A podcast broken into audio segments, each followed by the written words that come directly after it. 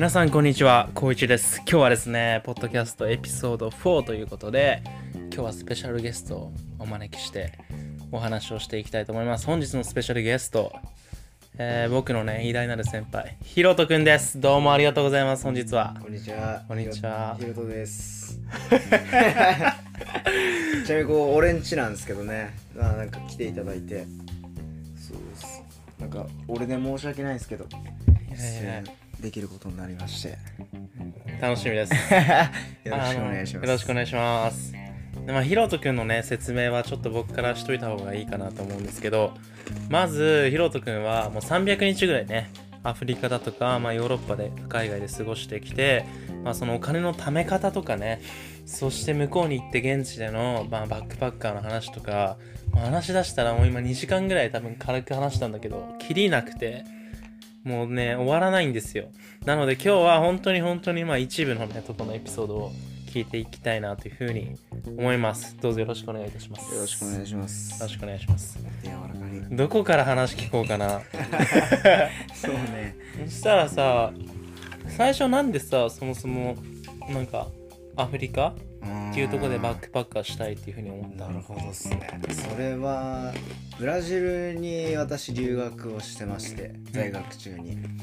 大学3年が終わった後ですね。でそのブラジルに行こうと思ったのもうん。さ初めて海外行ったのがオーストラリアでで2週間ほど自転自分のロードバイク持ってうん。回ってたんですけどなんかほぼ治安が日本と同じでうん。住んでていや初めての海外だ生活だったんでうん楽しかったんだけど、そなんか求めてたような刺激っていうかがなくてなかったんだ。ちょっと治安悪いとこ行かないとダメなのかなって思ったのと オーストラリアのそのあさっき2週間3週間うんいたんだけど、うん3週間じゃちょっと分かんないなっていうのがあって治安悪いところに長期滞在してみたいって思ってそうブラジルに行ったのが初めてででブラジルに1年間まあ留学という形で行ってうん。帰ってきた時にそのブラジルじゃ満足できなかったから次どこだってなった時にアフリカだったんでアフリカ行きましたねなるほどね。そうっすねだからもうアフリカ行く前から変なんだよ。変態なんだよ確 まあ実に、変態かもしんない。そうだね。だってさ普通初の海外だったらさ、まあ、どこに行ったとしてもさ刺激的なもんじゃん。まあまあそうね。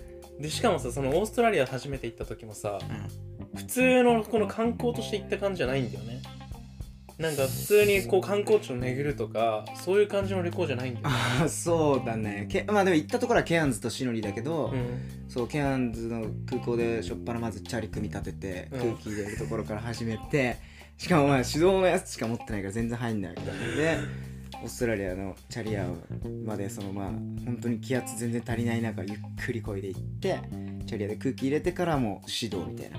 で宿も予約取ってなくて、うん。一応まあその空港で見せたあるはあるけど全うんうんうん。然予定もなかったから、まあそうそっからチャリで宿探してそっから なんだろう。まあ日本人が多くてオーストラリアまあただの旅行じゃないって言ったのがあれだけどそう、うんうん。オーストラリア人が日本人女性が大好きなそのオーストラリア人に会ってうん。で俺もまあ英語も全然拙なかったそのなんか全然喋れなかったけど、うんうん。ナンパをしたいっていうふうに言われてじゃあうん俺手伝うよみたいなのでケアンズはその人と一緒にその日本人をナンパして俺がまあ頑張って通訳するみたいな感じでやってたかな。シドニーもまあそうだね。そんな感じで。だからそのアフリカのメインテーマ行く前にもうエピソードのあの ゼロ。ゼロね。ゼロに行く前までももうすでにおかしいんだけどとりあえずその初めての海外がオーストラリアで、ねまあナンパするっていうのを手伝いながらそれでも刺激が足りないっていうことでうん。刺激を求めて、まあ、そうだねブラジルに。ブラジルに行ったんだよね。ブラジルはそれは何で行ったの？は大学の交換留学先にブラジまあいろいろ候補あったんだようんね、うん。あでもパクもそうだよね。交換留そうそう。そ学で行ったのがそう。まあいろいろどそうドイツモンゴル中国ブラジルういろいろあるのそういろんなとこあって一番そういやブラジルだろうって思って そ即決だったかなでも。あそうなんだ。そう。けどブラジルの結構いい大学行ってたよね。あそう。いや本当にトップ top of top ってか日本でいう東大。東大だよね。そう。ななんところに俺みたいな変なやつが行っちゃって。カンピーナス大学。でそう。だね。授業ついてけた？一応。本当になんだろう行くためにバイトを頑張ってやっと行けたっていう感じだったから、うん。ポルトガル語の勉強をめっちゃ準備して行ったっていう感じじゃないからなるほどね。何も喋れない状況で行ってもうもがいてもがいてそうノリノリでどうにかしたっていう感じかな。でも授業は本当に無理だったけど友達は一生の友達は作れたからそうだねいよいやいやいやいや。